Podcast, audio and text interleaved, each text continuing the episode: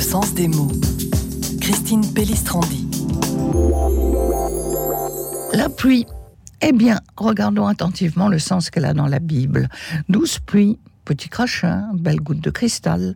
La pluie, ben oui, c'est un bienfait de Dieu.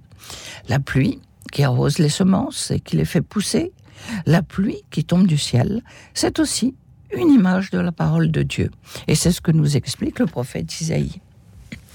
Comme descend la pluie du haut des cieux, et comme elle ne retourne pas là-haut sans avoir nourri la terre, sans avoir fait enfanter et bourgeonner, sans avoir donné semence au semeur et nourriture à celui qui mange, eh bien c'est de cette même manière que se comporte ma parole.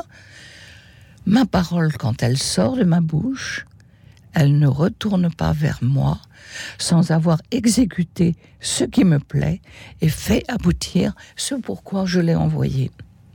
Et nous reconnaissons là l'observation d'un homme qui sait bien observer le rythme des saisons, les bienfaits de la pluie qui vient arroser la terre.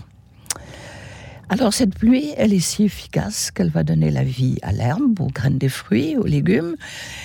Eh bien, c'est comme la parole de Dieu qui descend dans nos cœurs. Seulement, voilà, est-ce que nous sommes sourds ou est-ce que nous avons les yeux ouverts et nous sommes suffisamment attentifs à cette parole qui nous fera agir selon la volonté de Dieu?